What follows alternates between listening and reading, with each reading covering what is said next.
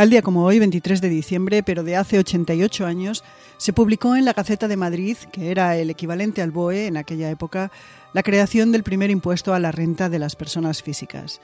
Era la versión arcaica de lo que hoy conocemos como IRPF, una cita que debemos cumplir a mediados de año todas las personas físicas residentes en España que perciben rentas. Hola, soy Ana Nieto y esto es Calendario de Historias, el podcast diario de Audire con el que repasamos la historia, recordamos a sus personajes y vemos qué nos queda de ello. Desde que el ser humano se organiza en sociedades más o menos complejas, se pagan impuestos. Hay constancia de que hace más de 4.500 años los habitantes de Mesopotamia cumplían con la obligación de tributar. Eso sí, lo hacían pagando no con dinero, sino con ganado, en España el sistema tributario moderno arranca en las décadas centrales del siglo XIX. Hasta entonces, los impuestos principales eran el diezmo, que se pagaba principalmente a la Iglesia Católica, y la alcabala, que grababa el comercio y era la fuente principal de ingresos de la Hacienda Real. Atrás había quedado el impuesto de millones que aplicaba el Reino de Castilla y que grababa el consumo de aceite, vinagre, vino, carne, jamón, y velas de sebo, tanto por parte del pueblo llano como de los nobles, y que había contribuido a la penuria económica de las clases populares castellanas. La reforma tributaria del siglo XIX, durante el reinado de Isabel II, simplificó el batiburrillo de impuestos y regulaciones y supuso un avance hacia la unificación de impuestos en todo el territorio nacional. En los años siguientes habría reformas puntuales y en un quiero pero no puedo se intentó crear un impuesto sobre la renta, a espejo de lo que ya venía ocurriendo en otros países de nuestro entorno. Pero la creación del impuesto de la renta de las personas físicas no llegó hasta 1932, con la Segunda República.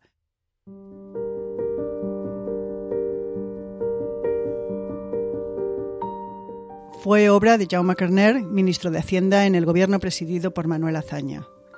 Debían pagar ese impuesto sobre las rentas los españoles que ingresaban más de 100.000 pesetas. El tipo de gravamen oscilaba entre el 1% y el 11%. Este último tramo aplicaba a aquellos que ganaran más de un millón de pesetas. El impuesto entró en vigor el 1 de enero de 1933. Se esperaba que el primer año se presentasen unas 5.000 declaraciones, pero solo se recibieron 3.000. Dos años más tarde, en 1935, el gobierno del bienio conservador rebajó el mínimo exento a 80.000 pesetas. Durante la guerra y el franquismo, el impuesto a la renta de las personas físicas pasó a tener un valor marginal. Sería ya en democracia cuando realmente pasaría a adquirir la importancia que hoy tiene.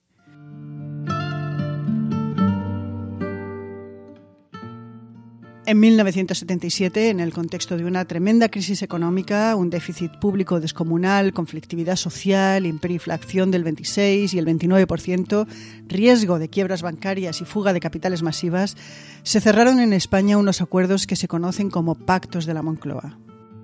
En ellos intervinieron el gobierno de Adolfo Suárez, representantes de los principales partidos con representación parlamentaria, asociaciones de empresarios y sindicatos. El objetivo era estabilizar la naciente democracia y la hacienda pública. Sus medidas fueron muy variadas, desde la despenalización para la mujer del adulterio a la prohibición de la censura previa en prensa, pasando por el reconocimiento al derecho a la afiliación sindical. Pero en lo que aquí nos interesa destaca que se tomaron una serie de medidas económicas importantes, como la devaluación de la peseta, la aprobación de una amnistía tributaria, la creación de un impuesto sobre el patrimonio, la creación del delito fiscal y, por supuesto, una gran modificación del impuesto que grababa la renta.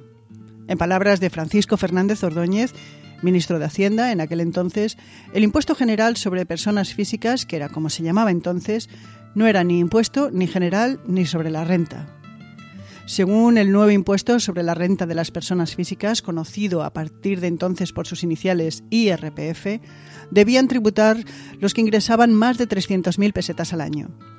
Lo curioso es que inicialmente el impuesto no aplicaba estrictamente a cada persona física, sino que las personas casadas debían tributar como unidad familiar. En cuanto a los tipos impositivos, estos variaban entre el 11% de mínimo y el máximo del 65.5%.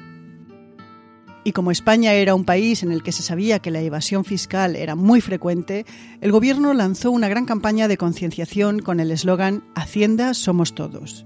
Incluso se llegó a hacer anuncios con famosos del momento, como la vedette Bárbara Rey. Pero no se puede ser feliz engañando.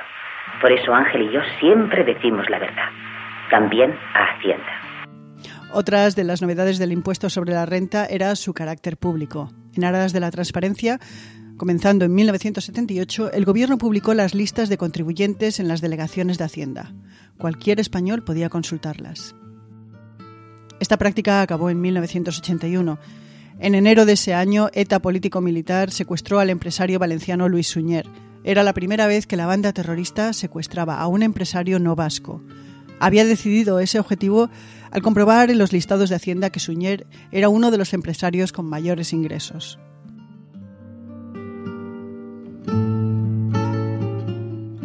Con el paso del tiempo, el IRPF ha cambiado en importantes aspectos, pero su esencia se ha mantenido.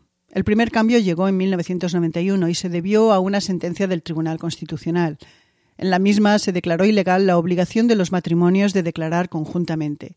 A partir de ese momento se dio la opción de tributar conjuntamente o cada cónyuge por separado. Otros cambios importantes fueron los que redujeron el número de tramos y también el tipo impositivo. Desde 2001 solo hay cinco tramos y el porcentaje máximo que se aplica es del 45%. Sin embargo, en la reforma tributaria incluida en los presupuestos generales del Estado para el año 2021 se contempla un incremento de dos puntos para las rentas superiores a los 300.000 euros anuales. A día de hoy, el IRPF junto con el IVA son herramientas esenciales del Estado español para la recaudación. En 2019 se recaudaron casi 87.000 millones de euros a cuenta del IRPF. Y otros 23 de diciembre también pasaron a la historia. En 1888, el pintor Vincent van Gogh se cortó su oreja izquierda después de una disputa con el también pintor Paul Gauguin. En vida, Van Gogh solo vendió un cuadro, en 1990, 100 años después de su muerte, su cuadro Retrato de Dr. Gachet se vendió por 80 millones y medio de dólares.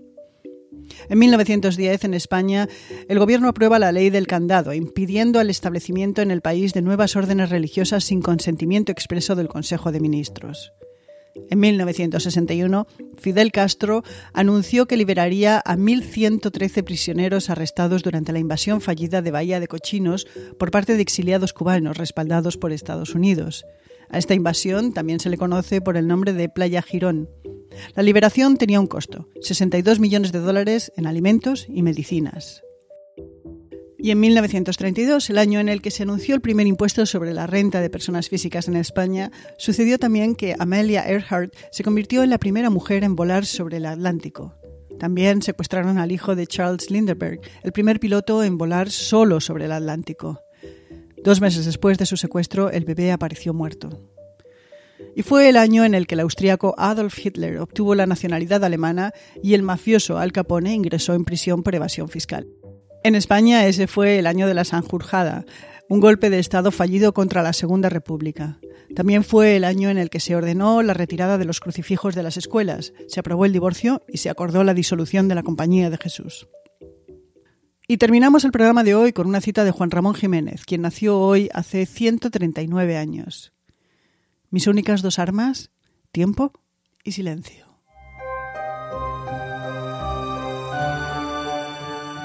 Calendario de Historias es una producción de Audire Podcast. María Luz Rodríguez desde Urense, España, y quien les habla, Ana Nieto desde Brooklyn, aquí en Estados Unidos. Volvemos mañana, que será otro día.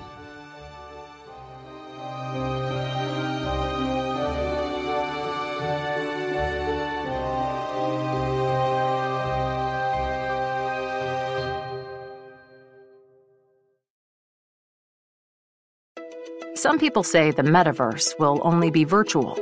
But one day, in the metaverse, doctors will practice high risk surgeries hundreds of times before they operate on real patients.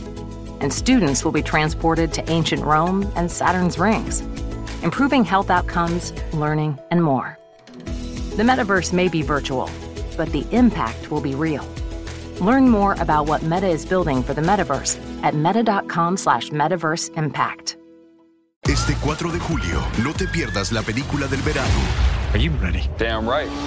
Top Gun Maverick es una de las mejores películas jamás hecha. Disfrútala en la pantalla más grande que puedas. You got yourself a deal. Tom Cruise, Top Gun Maverick, clasificada PG-13.